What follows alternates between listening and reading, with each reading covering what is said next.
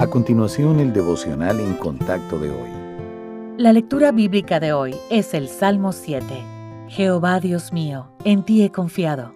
Sálvame de todos los que me persiguen y líbrame. No sea que desgarren mi alma cual león y me destrocen sin que haya quien me libre. Jehová Dios mío, si yo he hecho esto, si hay en mis manos iniquidad, si he dado mal pago al que estaba en paz conmigo, antes he libertado al que sin causa era mi enemigo Persiga el enemigo mi alma y alcáncela. Huelle en tierra mi vida, y mi honra ponga en el polvo. Levántate, oh Jehová, en tu ira. Álzate en contra de la furia de mis angustiadores, y despierta en favor mío el juicio que mandaste. Te rodeará congregación de pueblos, y sobre ella vuélvete a sentar en alto. Jehová juzgará a los pueblos. Júzgame, oh Jehová, conforme a mi justicia y conforme a mi integridad. Fenezca ahora la maldad de los inicuos, mas establece tú al justo, porque el Dios justo prueba la mente y el corazón.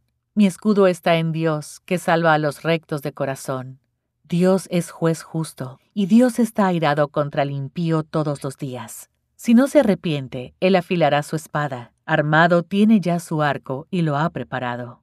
Asimismo ha preparado armas de muerte y ha labrado saetas ardientes. He aquí el impío concibió maldad se preñó de iniquidad y dio a luz engaño. Pozo ha cavado y lo ha ahondado, y en el hoyo que hizo caerá. Su iniquidad volverá sobre su cabeza y su agravio caerá sobre su propia coronilla.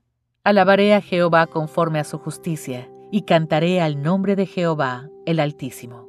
La desaveniencia puede causar una lesión dolorosa, sobre todo cuando nos sentimos incomprendidos o acusados injustamente. Si alguien miente acerca de nosotros, parece como si nos estuvieran echando sal en una herida.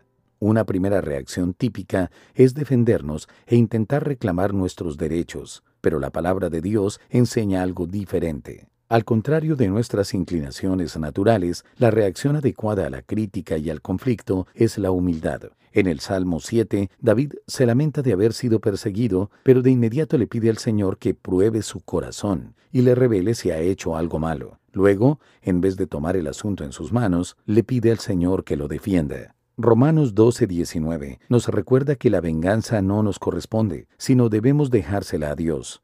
Como nos dice el versículo 21, no seas vencido de lo mal, sino vence con el bien el mal. En otras palabras, debemos dejar la situación en manos de Dios y confiar en que Él nos defenderá en su tiempo y a su manera. Debemos preguntarnos, ¿Estoy dispuesto a examinar mis intenciones antes de señalar o ponerme a la defensiva? Cristo dijo que debemos bendecir a quienes nos maldigan. Entonces, oremos por la gracia y la humildad para contemplar nuestro corazón y confiar en Dios como nuestro defensor.